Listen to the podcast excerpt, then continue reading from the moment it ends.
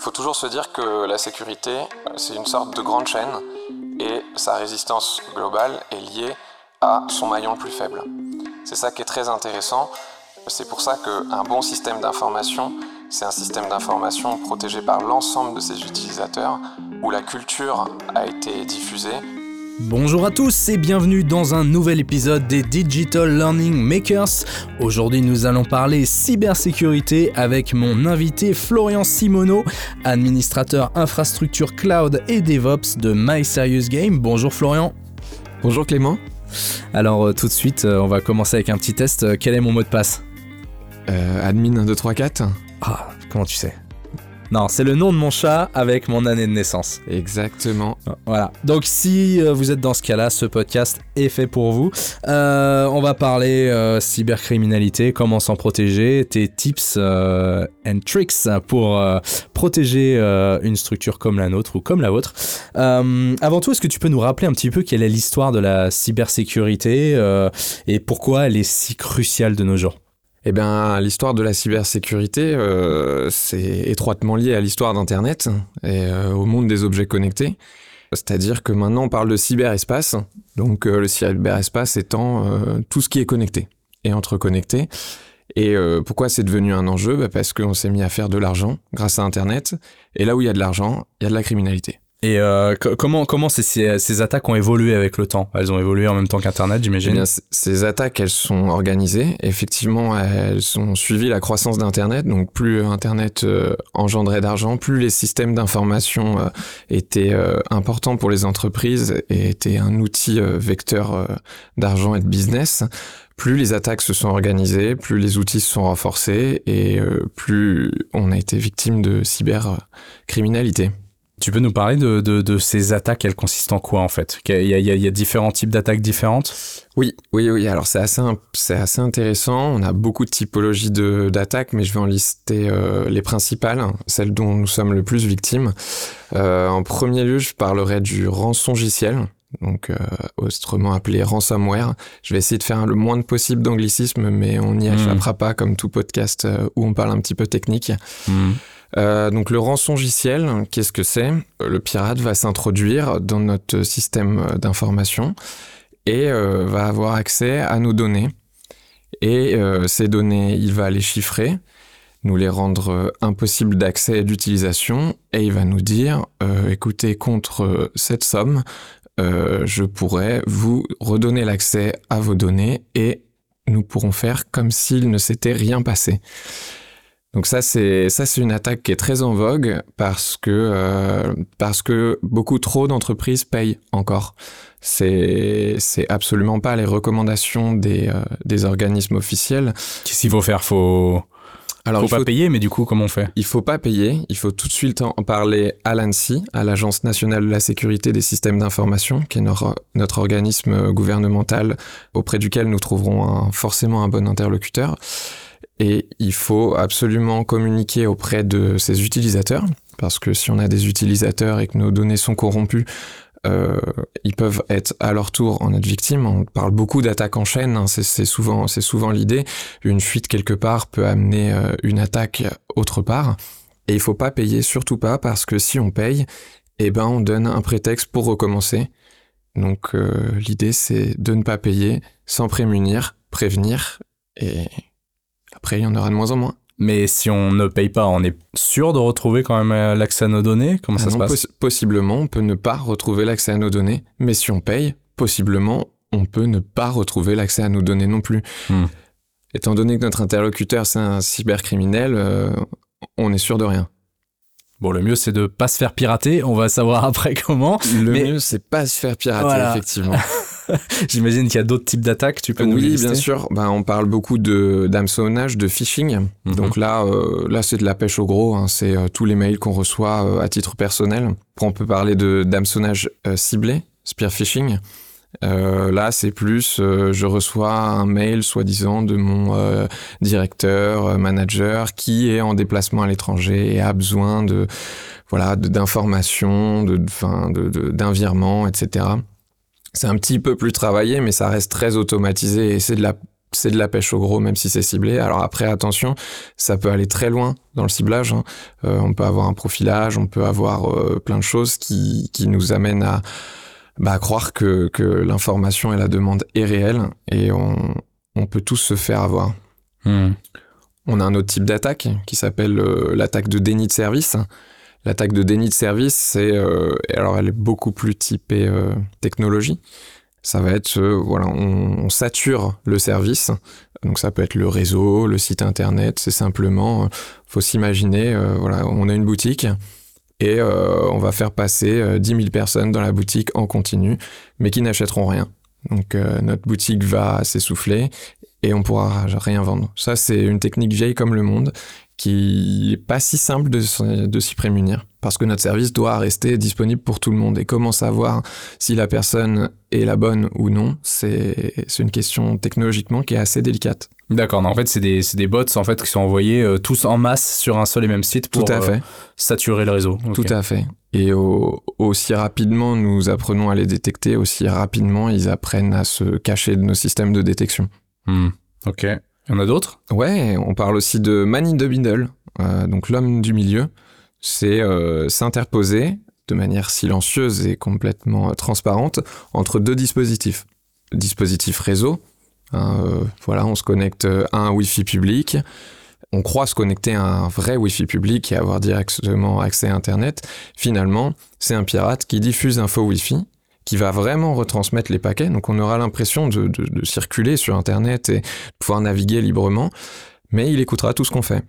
Donc c'est vraiment cette idée de s'interposer, ça peut être sur le réseau, sur la session, il écoute ce qui s'y passe et au bout d'un moment il trouve forcément quelque chose d'intéressant euh, à exploiter.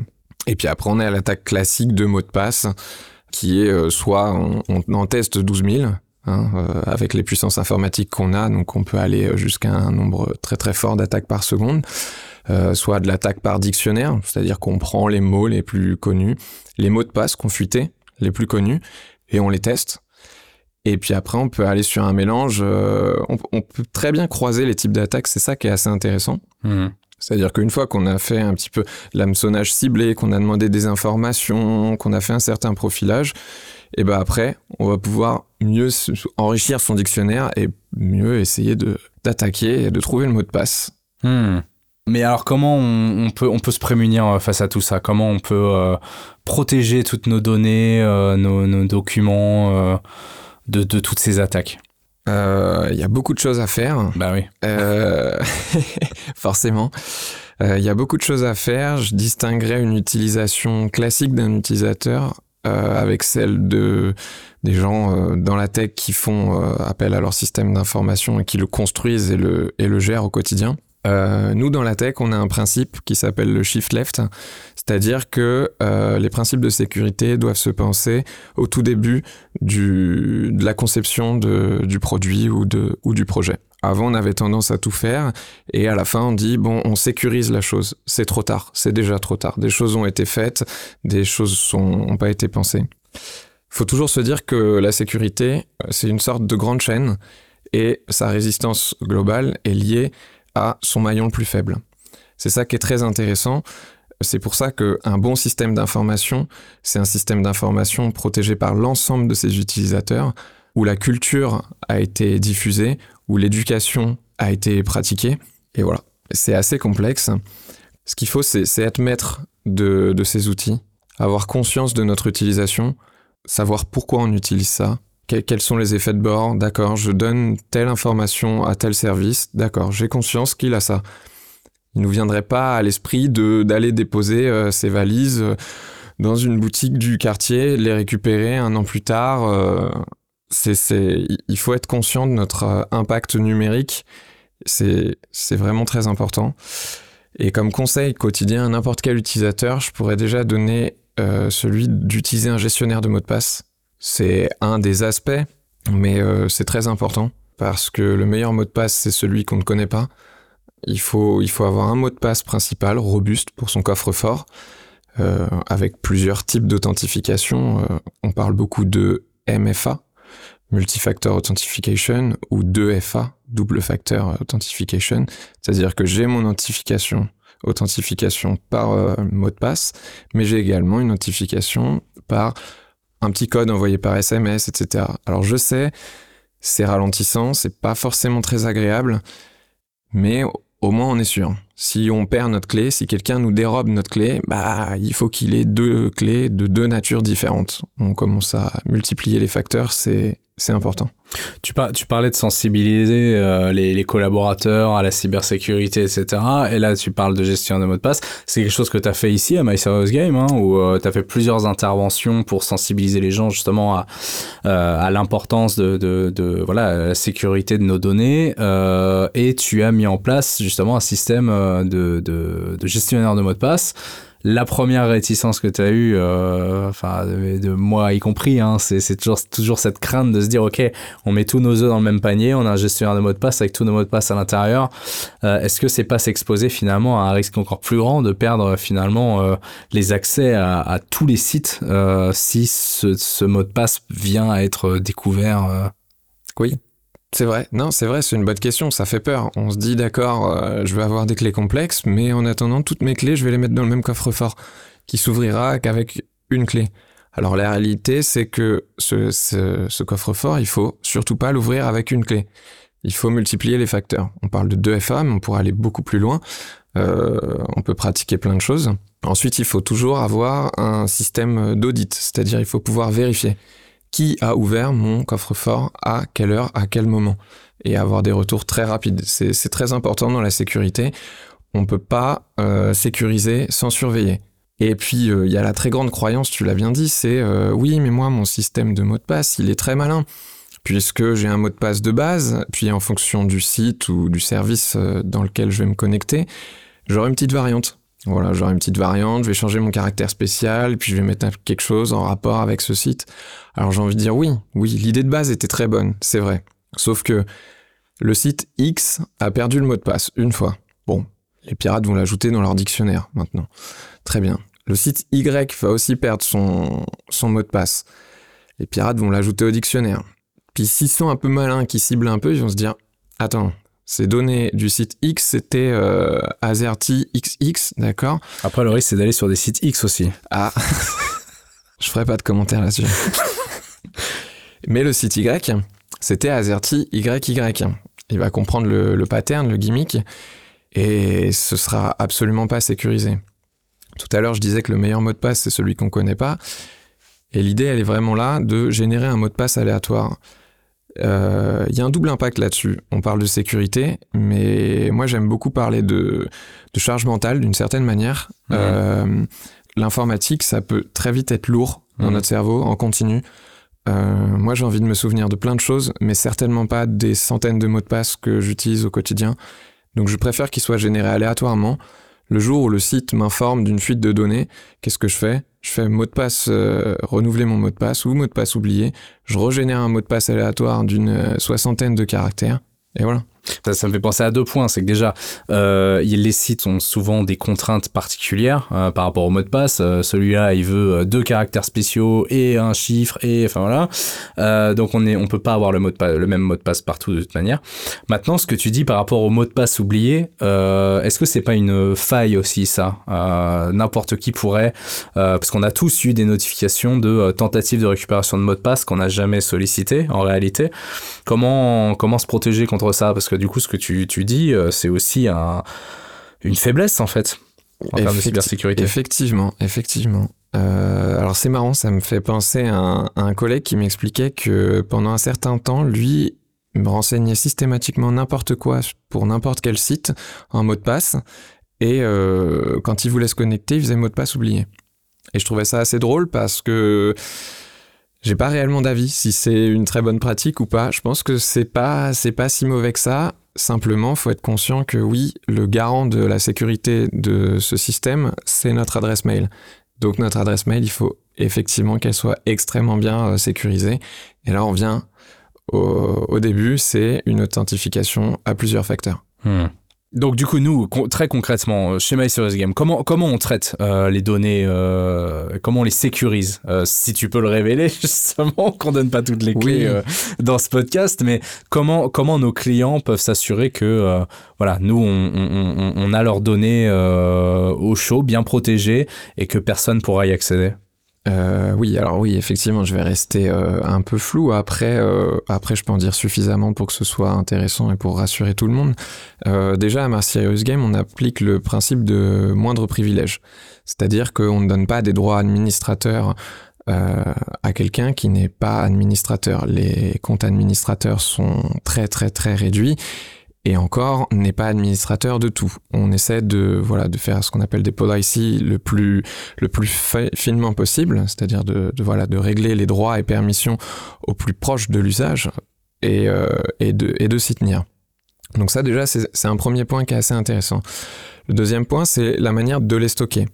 Euh, nous on stocke euh, beaucoup chez des cloud providers, plusieurs cloud providers pour pas pour pas les citer et on, sépare tout usage euh, de tous les clients. C'est-à-dire que euh, il serait très très compliqué si un attaquant réussissait à s'introduire dans un système C d'escalader dans le système E. Tout est, très bien cloisonné. Euh, sur le même principe, on a les droits de moindre privilège. On a une triple authentification pour les cloud providers et tous les développeurs n'ont pas du tout accès aux données. Hein, euh, lorsque je fais du front, j'ai pas euh, besoin d'aller voir ce qui se passe dans la base de données. On peut aller sur un niveau supérieur en sécurité, qui est de chiffrer tout ce qui se passe dans notre base de données. C'est quelque chose qu'on pratique, pratique très régulièrement, et c'est déjà, déjà pas mal de choses. Évidemment, on applique tous les patchs de sécurité sur nos sur nos serveurs. Et puis, euh, on s'appuie aussi sur les outils que fournissent les cloud providers. C'est-à-dire que nous sommes essentiellement en serverless et nos, nos bases de données sont, sont très protégées en termes de réseau. En serverless, c'est-à-dire? Ça pourra faire l'objet d'un podcast, le serverless, je pense, mais euh, le serverless, c'est euh, que notre serveur ne tourne pas forcément en continu. Enfin, son réveil est régi par certains appels réseau. C'est pas très clair comme ça, mais. C'est euh, pas très clair. Disons que normalement, pour héberger une solution, on fait tourner un serveur, euh, voilà, 24 heures sur 24, 7 jours sur 7. Nous, si euh, un utilisateur ne demande pas à l'instant T d'utiliser le site web, son back-end est en dormance. Donc ne consomme pas d'énergie et est un petit peu moins exposé. Ok, euh, est-ce que les, les, choses ont changé euh, en termes de, règles, de pratiques, euh, suite à différents événements externes? Je pense par exemple aux réglementations RGPD, à la crise du Covid. Alors oui, les, les pratiques évoluent. bah déjà, on en a parlé au tout début. Hein, ça se professionnalise clairement, il y a de l'argent à faire. Bon, les États, ils sont depuis très longtemps hein, en termes de, on parle de cyberguerre. Hein, constamment. Euh, faut lire les rapports de l'ANSI, c'est très intéressant. Euh, il y a beaucoup de, nos concitoyens qui, qui sont en guerre d'une certaine manière euh, sur le numérique pour ça. Donc oui, le, cyberespace est en tension constante, mais elle touche particulièrement les, TPE, les PME. Et euh, les collectivités territoriales énormément hmm. et les établissements publics de santé. Oui, il y a eu pas mal de cas. Euh, Exactement. Pourquoi? Parce que les, les gros établissements euh, publics ont les capacités, ont les moyens de se protéger. Les PME, les TPE, pas forcément. Elles ont évolué vite, et quand on évolue vite, bah, on sait très bien qu'il y a de la casse. Euh, il y a de la casse, on n'a pas forcément les moyens pour penser ça dès le début. On n'a pas forcément euh, quelqu'un qui est euh, en, capacité d'évaluer ça et de construire autour de la sécurité tout du long de la croissance de l'entreprise. Et on sait que ce sont des entreprises qui risquent de payer. Donc, je sais que 40% des rançongiciels, ransomware, traités ou rapportés à l'ANSI en 2022 étaient pour les TPE, PME. Donc, c'est phénoménal. Et, et, et, qui, qui va. Euh, est-ce que tu. Enfin, c'est compliqué comme question, j'imagine, et à moins que tu en connaisses un, de toute façon, tu ne le dirais pas. Qui va attaquer un hôpital en, en sachant pertinemment que, en bloquant l'accès à des données, il met des vies en jeu euh, quel type de personnage fait ce genre de choses? C'est quoi? C'est des mecs à l'autre bout du monde euh, Enfin, c'est. Ah, je pense que je pense que pour certains, l'argent n'a pas d'odeur et c'est pour beaucoup de personnes, je pense. Et du moment que ça rapporte de l'argent, euh, c'est bon. Puis après, il peut y avoir aussi des causes, euh, enfin des, des raisons éthique euh, mmh. ou politique ou de, de toute manière. Enfin voilà, c'est un espace sur lequel on peut faire la guerre. Euh, nous sommes chez nous, euh, dans notre chambre, euh, on sort pas et on peut participer à des attaques collectives. C'est une autre forme de d'activisme, de criminalité. C'est voilà, on, on a une transformation. Mais Donc les, hackers n'ont pas de profil particulier, ils, ils, sont juste derrière un anonymat euh, qui leur permet de faire n'importe quoi sans aucun scrupule. Non, les, les hackers n'ont pas de profil et c'est mm. assez intéressant. Bon, il y a plusieurs typologies de hackers. Il y a le, je dirais le hacker suprême hein, qui est recruté par le par l'État, euh, voilà, qui, qui, qui, est un petit génie euh, qui a passé beaucoup trop de temps seul devant son ordinateur et dès le plus jeune âge. Mais ça, c'est peut-être 1% des, des mm. personnes de l'autre côté, on parle des script kiddies, c'est-à-dire c'est des personnes qui, donc c'est des gamins, hein, voilà, euh, qui récupèrent des bouts de code à droite, à gauche, qui comprennent rien, qui les exécutent. Hmm. Et euh, au bout d'un moment, quand on, quand on ratisse large, ben on finit toujours par euh, trouver quelque chose. C'est assez intéressant d'ailleurs de, de, faire l'expérience, quand on est dans l'informatique, de mettre en ligne un serveur et de l'exposer publiquement et de voir que au bout de, au bout de cinq minutes, il y a déjà des tentatives de connexion. Hmm. Parce que euh, perpétuellement, il y a des, des, robots qui tapent le, euh, voilà, toute, toute machine connectée. Et alors, euh, dès lors qu'on la laisse 24 heures, les attaques sont un petit peu plus personnalisées ou pas. Enfin, c'est, c'est réel. L'exposition est là. Avec Internet, on s'est affranchi des limites de, de distance et donc de temps. Et du coup, bah, ça va vite. Hmm. Tu parlais de la RGPD tout à l'heure. Oui, oui, oui. La RGPD, ça a eu un impact euh, c'est vrai que j'ai parlé beaucoup de choses négatives, mais euh, mhm. la RGPD, ça a eu un impact très positif. Mhm. J'aime bien ce qui s'est passé avec la RGPD, même si bon, ça, ça a parfois été compliqué pour beaucoup d'entreprises et je pense que ça le reste encore. Mais euh, la, la, RGPD permet de réellement de porter un regard sur les datas que qu'on manipule, donc qu'on stocke, qu'on utilise. Ça, ça éveille réellement les consciences et je pense que globalement, ça augmente le niveau de maîtrise euh, sur les datas qu'on a. Donc je pense que ça, c'est une très bonne chose. Euh, il y a quelques années, euh, bon voilà, avoir des données personnelles, bon, on nous regardait un petit peu bizarrement quand dans la tech on disait ouais attention, on a des données personnelles, on comprenait pas trop. Là au moins, le, cadre a été fixé, obligé. Donc on, a une élévation de la conscience, c'est agréable. Et, euh, et, et le, le, Covid, parce que c'est vrai que du coup, je suis parti euh, sur essayer de comprendre qui étaient les, petits méchants qui, qui, attaquent les hôpitaux. Mais euh, ouais, il y avait aussi la deuxième partie de la question est-ce que le Covid euh, a changé aussi des choses euh, par rapport à, nos pratiques et tout? Parce que du coup, tout le monde s'est retrouvé hyper connecté d'un coup chez soi, avec sûrement des, beaucoup de mauvaises pratiques, beaucoup de gens qui ont été forcés de digitaliser leur, leur process et tout, et qui avaient peut-être pas la culture pour, pour se prémunir face aux attaques. Oui, oui, effectivement, nos, nos, usages numériques, ils ont, ils ont évolué très très rapidement. Et quand quelque chose évolue très rapidement, on sait très bien qu'il n'est pas, euh, qu'il est pas maîtrisé tout du long. Euh, c'est arrivé vite, euh, les collectivités territoriales n'étaient pas forcément prêtes. Dans le système éducatif, il n'y avait pas de, de recommandations générales, au, début du moins.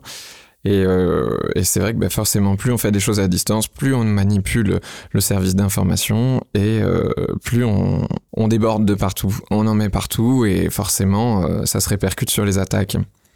Donc oui, oui, les attaques ont été foisonnantes, d'autant plus que euh, c'était un, un, moment critique euh, d'un point de vue business. C'était pas forcément euh, très simple pour chacun. Et ben, comme on en mettait partout, les, les, les attaques, il y a eu une recrudescence d'attaques et le système était très très très fragile. Oui. Il y a une corrélation entre ouais le. Oui, bien mm. sûr, bien sûr, bien sûr. Mais après bon voilà, ça ça ça accroît rapidement et on y reviendra, on regardera nos usages et on essaiera de les maintenir et de les sécuriser à nouveau. Euh, et, et, toutes ces nouvelles technologies qui arrivent, donc euh, l'IA, euh, la blockchain, les, objets connectés, forcément, ça a aussi un impact sur le nombre d'attaques, sur parce que je pense à l'IA, sûrement qui est capable d'écrire du code pour créer des attaques ou déceler des failles. Tous les objets connectés je me rappelle d'un épisode d'X-Files euh, où euh, c'est Mulder ou Scully qui est coincé euh, à la maison parce que les volets deviennent fous, ils ne veulent plus sourire. Mais oui, c'est réel, c'est réel. L'Internet des objets, c'est des failles énormes. C'est des failles énormes, l'Internet des objets, parce que ces objets ne reçoivent généralement jamais de mise à jour. Hmm. Et les failles peuvent même aller, donc on, distingue deux failles, hein, des failles logicielles, que on peut patcher, c'est-à-dire en faisant une mise à jour d'une faille hardware, donc euh, matérielle, qui elle, bah là, euh, à moins de rendre l'objet euh, au constructeur et qui nous le ramène en ayant modifié deux trois composants, ça restera une faille, une faille tout le temps. L'internet des objets, oui, c'est des, objets peu chers exposés sur Internet. qui n'ont pas toujours besoin d'être exposés sur Internet, mais comme nous, voilà, notre maîtrise de l'outil n'est pas forcément euh, toujours, euh, toujours poussée. Euh, ça, ça, les expose. Donc oui, l'internet des objets, c'est très dangereux. Je pense que je pense qu'il y a, enfin, il y a beaucoup d'histoires assez rigolotes de, oui, je me suis retrouvé bloqué chez moi parce que bah, quelqu'un a changé le, le, mot de passe de ma serrure connectée ou mmh. a mis une autre empreinte digitale, bien sûr. la blockchain, c'est un, un, peu plus délicat la blockchain, au contraire, je pense que ça va permettre de sécuriser certaines choses, euh, surtout dans la traçabilité. Hein. la blockchain a été pensée pour ça avant qu'on y qu'on la tourne en, monnaie, mais euh, la blockchain a été pensée pour un, souci de traçabilité euh, décentralisée. Et l'IA, l'IA c'est super intéressant parce que tu mets tu mets en avant les bouts de code qui vont être générés, oui, mais pas que. Pensons au deepfake euh, ton téléphone qui sonne, euh, la voix de ton CEO. Oui, bonjour Clément, euh, je suis bloqué. Tu peux me rappeler c'est quoi le mot de passe de ça? Ouais. Voilà. Mais comme tu travailles à My Serious Game, tu n'auras pas le mot de passe de ça. Donc c'est ça qui est intéressant. Ah, c'est chouette. Je suis rassuré. Mais pareil, oui, bah, imiter le visage aussi, bah, peut-être pour loquer des téléphones, par exemple. ah bah oui, oui, on, on peut imaginer. ce qui est souvent intéressant on, réfléchit souvent en attaque directe, c'est-à-dire que l'IA va me générer un visage qui déverrouillera mon téléphone. Mais ce qui est intéressant, c'est comment dire, c'est un, un, facteur, c'est on, va pouvoir euh, enrichir notre attaque. C'est-à-dire que l'IA, peut-être qu'elle va faire une recherche ultra personnalisée sur nous, de manière très automatique. Toutes les traces qu'on a laissées sur Internet, ça va pouvoir, euh, ça va pouvoir faire un profil très personnalisé de nous. De là, on va pouvoir attaquer nos proches. Nos proches vont mmh. pouvoir nous, donner d'autres informations. Euh, et à mon avis, on va avoir une recrudescence euh, du, du, phishing, vraiment des, des trucs globaux, mais qui seront, qui seront trop personnalisés, très forts. Mmh. Euh, tout ce qui est scam, arnaque, ça va être très poussé ça connaîtra notre nom, ça, ça pourra peut-être nous parler un peu de notre mère, enfin, ça, ça va aller loin.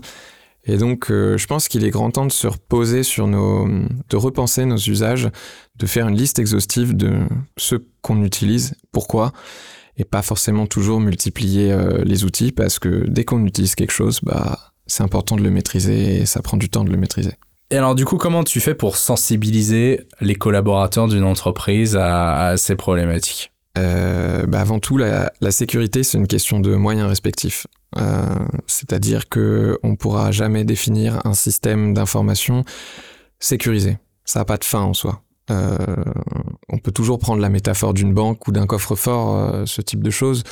On a beau faire tout ce qu'on peut, si les moyens en face de nous sont nettement supérieurs aux nôtres, on arrivera à rentrer dans la banque et les coffres-forts.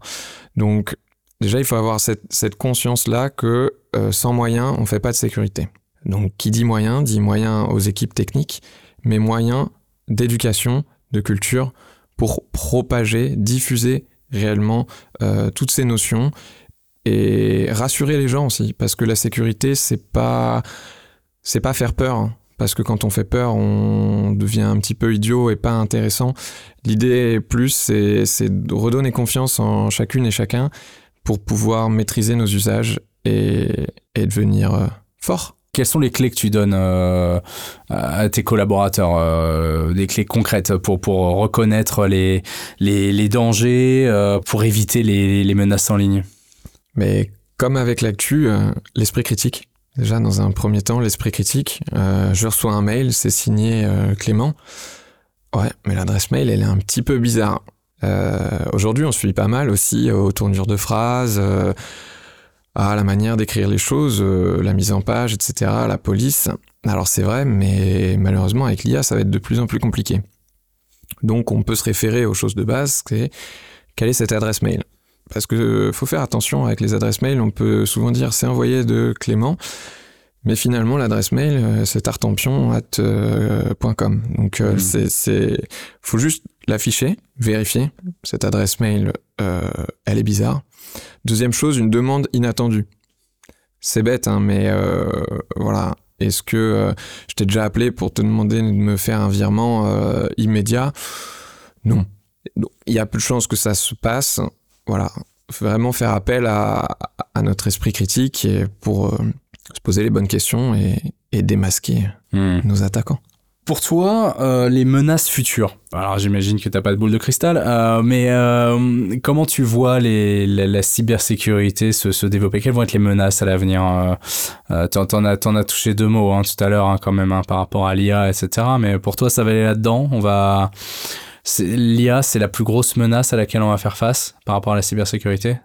Bah, je dirais que l'IA c'est un c'est un vecteur de de rapidité. Mhm. Euh, ça va accélérer les choses, effectivement. On, va, on, va foncer vers un monde où voilà, les, les, les, attaques seront plus, seront plus propres, plus poussées, plus, plus vraiment fausses ou faussement vraies. Mais euh, voilà, on, va aller là-dedans. Je pense qu'il y a quand même une culture qui se diffuse et là-dessus, je suis assez positif. Euh, tout le monde comprend. Euh, tout le monde ne trouve pas si chiant que ça, euh, la sécurité, par rapport à il y a quelques temps. Je pense que c'est devenu un petit peu moins austère, on arrive à la, à la vulgariser, et puis chacun se rend bien compte que bah, c'est plus que dans le monde professionnel, c'est aussi dans mon quotidien. Euh, j'ai pas envie de me faire voler ma carte d'identité, j'ai pas envie de recevoir des PV de n'importe où, donc j'essaie de maîtriser.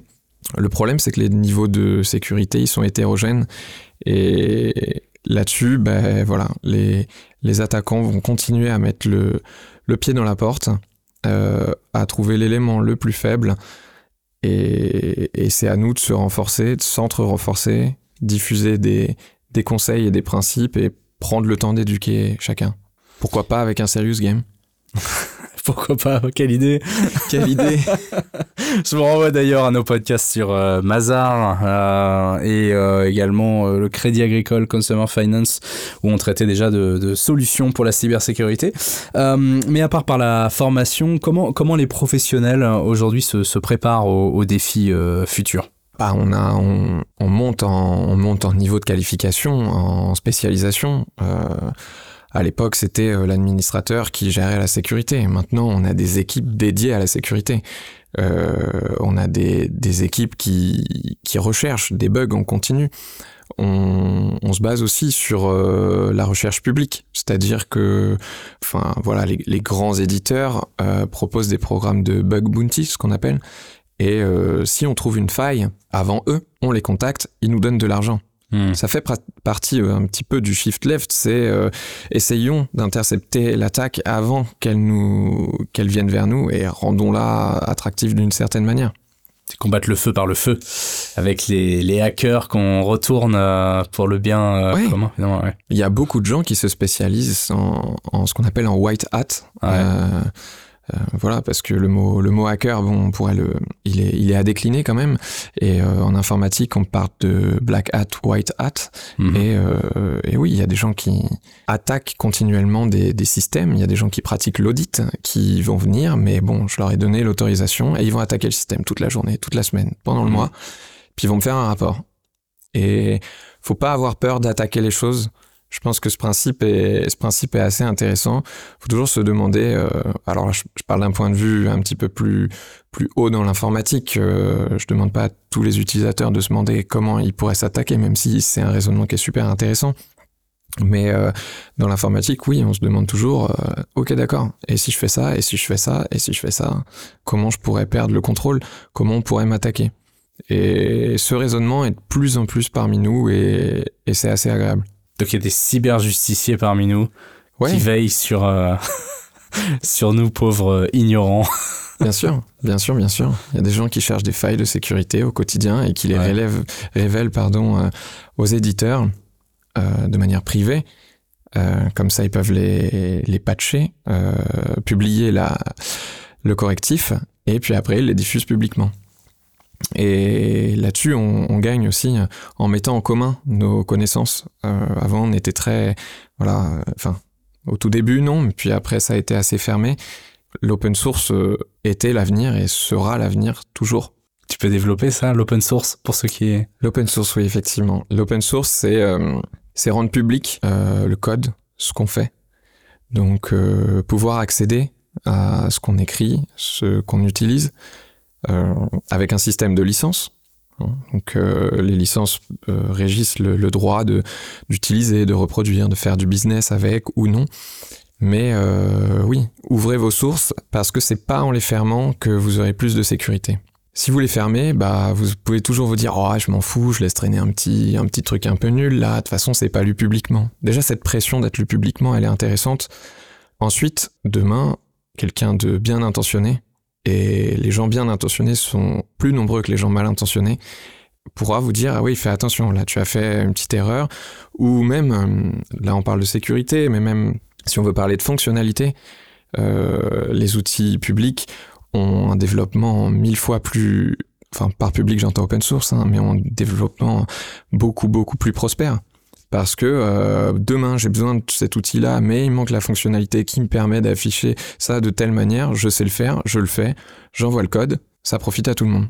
Et justement, ces outils, euh, on peut faire confiance à tous les outils euh, qui, prétendent vouloir nous protéger. Je pense aux antivirus, je pense à, ouais, au, bah, aux gestionnaires de mots de passe aussi. Hein. Est-ce qu'on peut réellement se fier à n'importe quel outil qu'on utilise pour notre cybersécurité? Et non. clairement non, clairement non, clairement non. On a dit, on a dit esprit critique. Donc qui dit esprit critique, bah on se renseigne, on pose des questions. Euh, en France, on a un organisme euh, qui est là pour ça, l'ANSI, hein, que je ne cesserai de citer. Euh, ils diffusent une liste d'outils recommandés, audités par eux-mêmes. hein. donc ils ont, ils ont testé, ils vérifient. Et, et très souvent, les outils complètement fermés en source, eh ben on les recommande pas. Pourquoi? Parce qu'on ne peut pas les auditer d'un point de vue sécurité. Et nombre d'outils qui, euh, se disaient super sécurisés, euh, ben, finalement, faisaient n'importe quoi en interne. On a, on un grand exemple d'un très mauvais gestionnaire de mots de passe euh, russe, que je ne citerai pas, qui avait une génération de mots de passe qui était complètement basée sur de l'aléatoire complètement fixe. Pour, euh, voilà, pour les gens un petit peu tech, c'était basé sur euh, ce qu'on appelle le timestamp, c'est-à-dire le, le temps à l'instant T en secondes, absolu, peu importe le, le fuseau horaire. Si tant est que euh, bah voilà, tous les, toutes les personnes générant un mot de passe aléatoire, avec des guillemets, à ce moment-là, avaient le même. Hmm. On se rend bien compte de la problématique.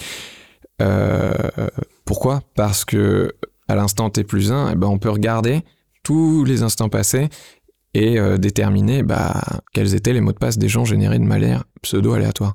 Donc non, non, les outils euh, auto, autoproclamés sécurisés euh, ne le sont probablement pas. Et quoi de mieux que se faire auditer par un service externe euh, pour prouver notre bonne foi?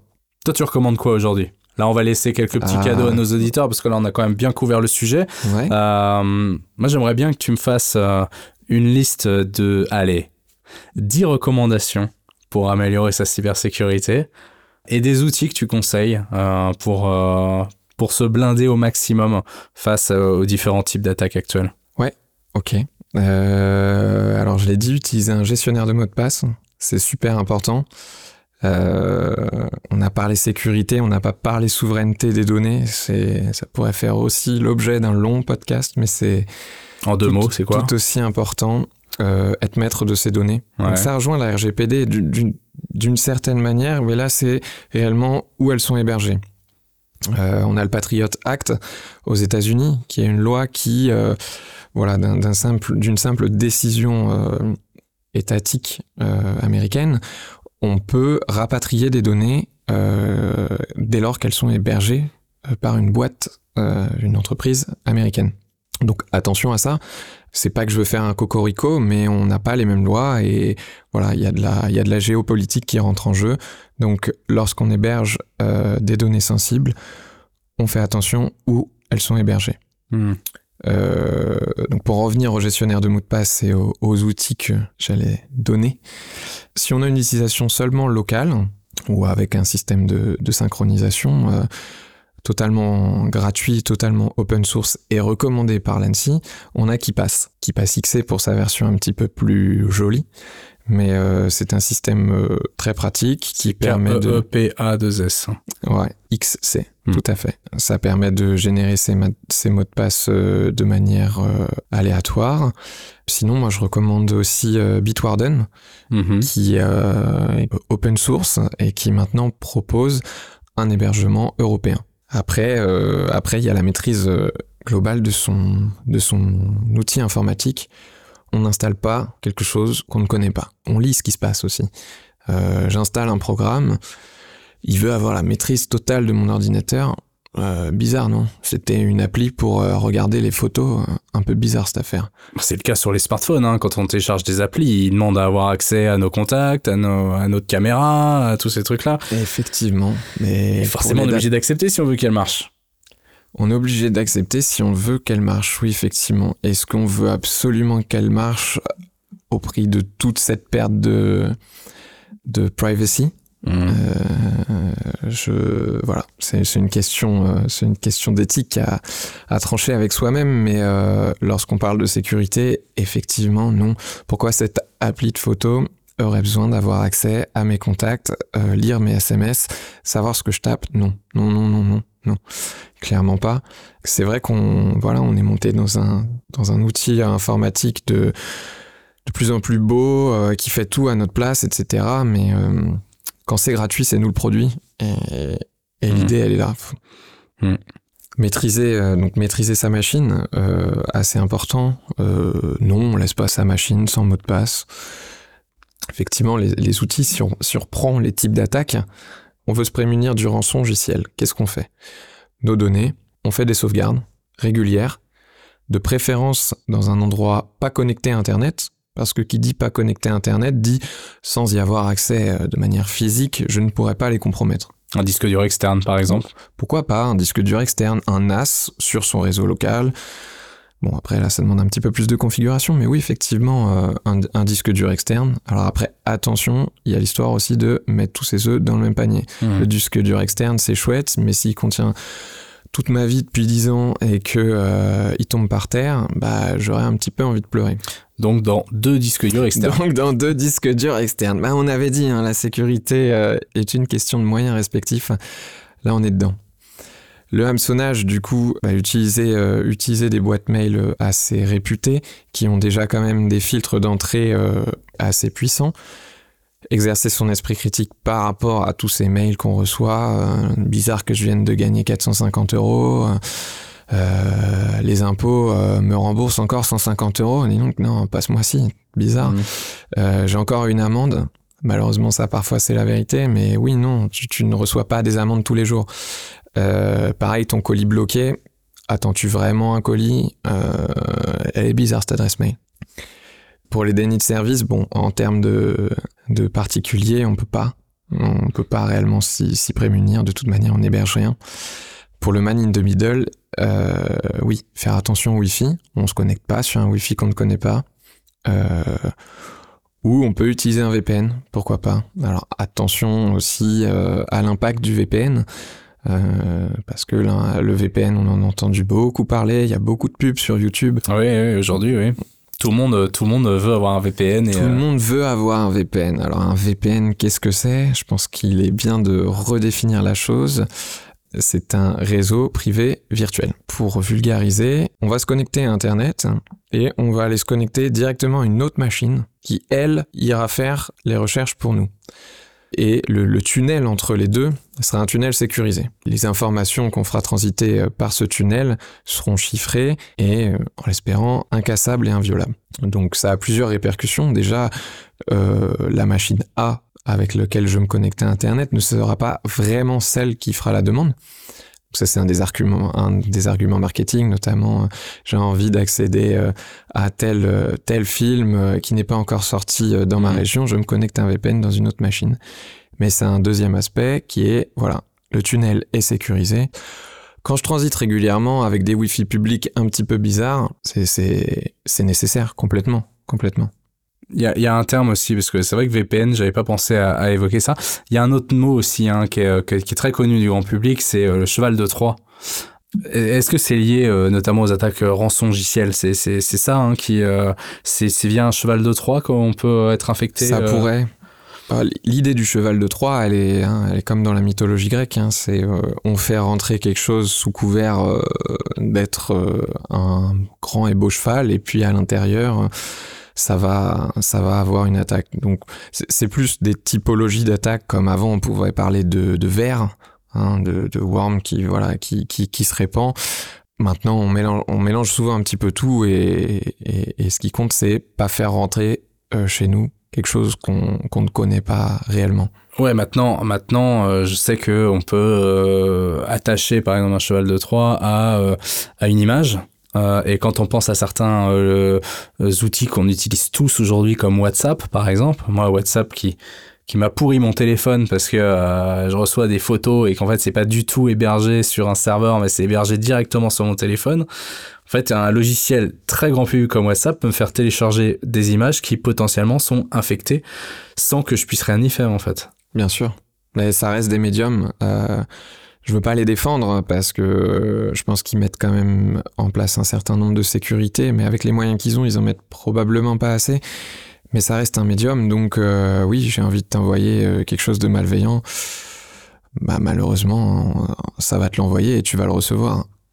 La dernière porte à ça, c'est veux-tu vraiment regarder mon image? Un petit peu bizarre alors que je ne t'envoie jamais d'image un petit peu bizarre Ouais, je reçois surtout des, images rigolotes de ma mère, hein, mais euh, je doute qu'elle puisse attacher elle-même un cheval de Troie sur cette image. Et pourquoi le ferait-elle? Voilà, donc finalement, je suis assez safe, c'est cool. Euh, écoute, on a plein d'infos, c'est super. Euh, Est-ce que tu aurais quelque chose à ajouter, un, dernier conseil peut-être, ou un, sujet qu'on n'a pas évoqué ensemble? Eh bien, pas oublier que, même si je l'ai déjà dit plusieurs fois, ne pas oublier que la sécurité est liée au maillon le plus faible de notre euh, système et de notre collectivité. Donc toujours euh, entraîner ses collègues euh, les moins forts à plus de conscience et de sécurité. En tout cas, il ne tient qu'à vous de ne pas être ce maillon faible. merci beaucoup Florian hein, pour toutes ces astuces et nous avoir éclairé un petit peu plus sur la cybersécurité. Merci Clément et j'espère que de votre côté, vous allez mettre en pratique toutes euh, ces petites astuces pour le bien de tous. En tout cas, sachez que vous ne risquez absolument rien à vous abonner à la chaîne Digital Learning Makers sur Spotify, Deezer ou votre plateforme de podcast favorite. Et je vous donne rendez-vous très bientôt pour un prochain épisode des Digital Learning Makers.